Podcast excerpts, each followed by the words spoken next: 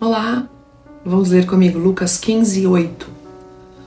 Ou qual a mulher que, tendo dez dracmas, se perder uma dracma, não acende a candeia e vai à casa e busca com diligência até achar? Você sente que perdeu algo? Você percebe que com o passar dos anos alguma coisa mudou para pior na sua casa? Parece que algo escapou por entre os dedos?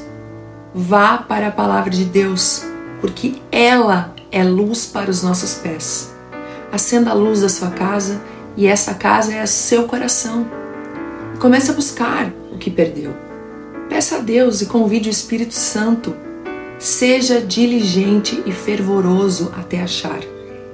Não desista, porque a palavra garante que se você o fizer, aquilo que você perdeu será encontrado. Quando você perde alguma coisa, você procura no escuro acende uma luz ou aguarda o dia? Jesus é a luz do mundo. Amém? Glória a Deus, porque Jesus Cristo é o nosso grande intercessor ao Pai. Ele é o nosso grande amor. Ele é a luz que nos ajuda todos os dias das nossas vidas com os nossos problemas. Ele é o nosso grande Deus, grande Senhor. E nós chamamos Jesus de todo o nosso coração. Amém? Deus te abençoe.